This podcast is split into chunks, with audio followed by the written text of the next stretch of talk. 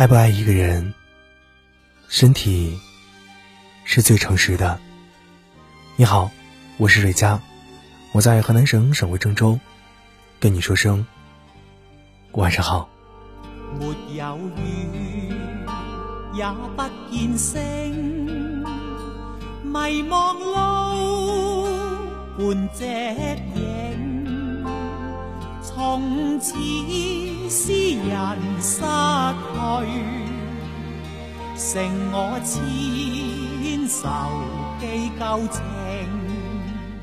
情。不知所起，一往而深。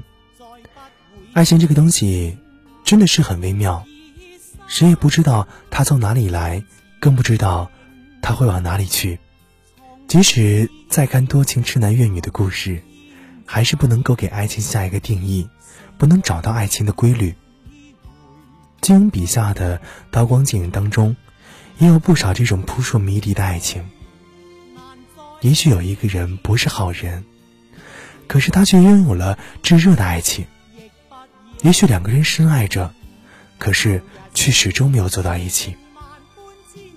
要说金庸笔下最令人心疼的女人，穆念慈一定是其中一个。她没有黄蓉的灵气，没有赵敏的大胆，没有王语嫣的美若天仙，她有的恐怕就是那一腔热血和一颗真心了。一个草根女孩，与一个尊贵的小王爷。真真正正爱了一场，他们的错过令人惋惜。《射雕英雄传》这部百万字的武侠小说当中，关于穆念慈的篇幅也不过三万字。这个存在感很低的女孩，给我们讲述了一部完整的爱情故事。她讲述的，或许就是你的爱情，或许也是我的爱情。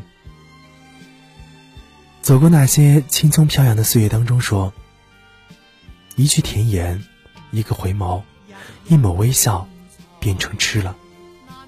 原来，世间真有一种借口，可以轮转为一见的钟情。一见杨康误终身，这一切都源于那次比武招亲的一个眼神儿。那公子三招攻得快速异常，而那女子三下闪避也是十分灵动。各自心中佩服，互相望了一眼，那少女脸上一红，出手进招。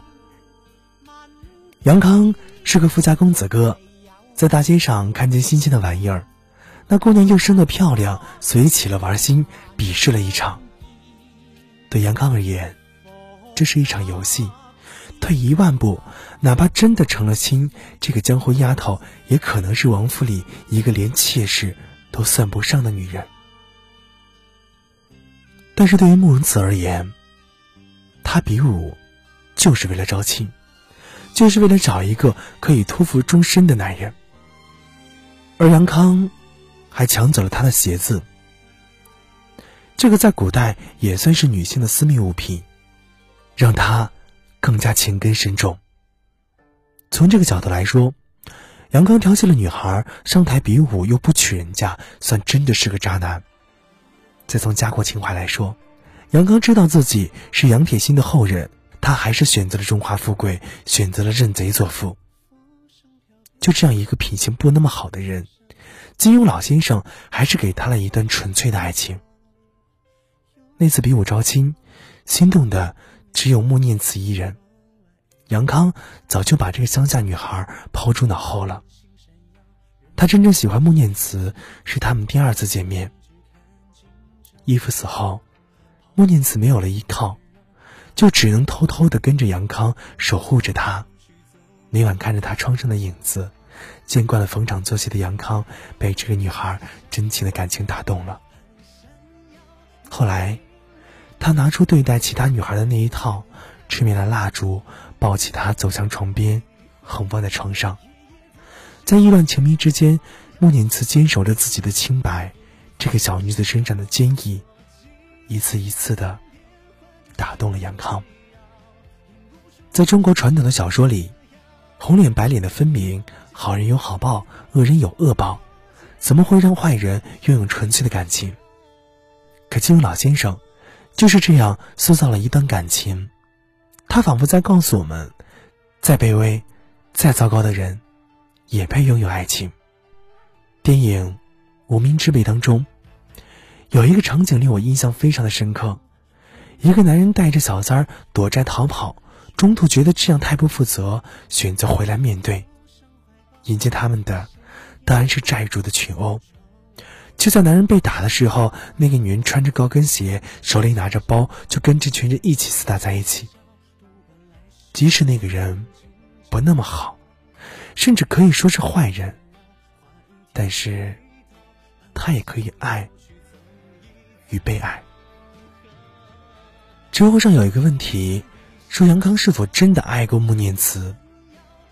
有个人回答说的是，杨康和穆念慈都是凡人。有血有肉，有忧有愁，有欲望，有痴迷的凡人。生活状态当中的我们，每个人都不可能成为神，只可能成为那个普通而又复杂的凡人，追名逐利，渴望被爱。所以，亲爱的，我想告诉你的是，有些时候，我们不求所有人都能够拥有一场轰轰烈烈的爱，只求无愧于心。遇到一个真心喜欢的人。就去真正的爱一次，不计后果。遇到一个不太可能的人，就带着坚强离开吧。不要忘记，最起码，尊严还得留着。晚安，亲爱的，晚安，梦中的你。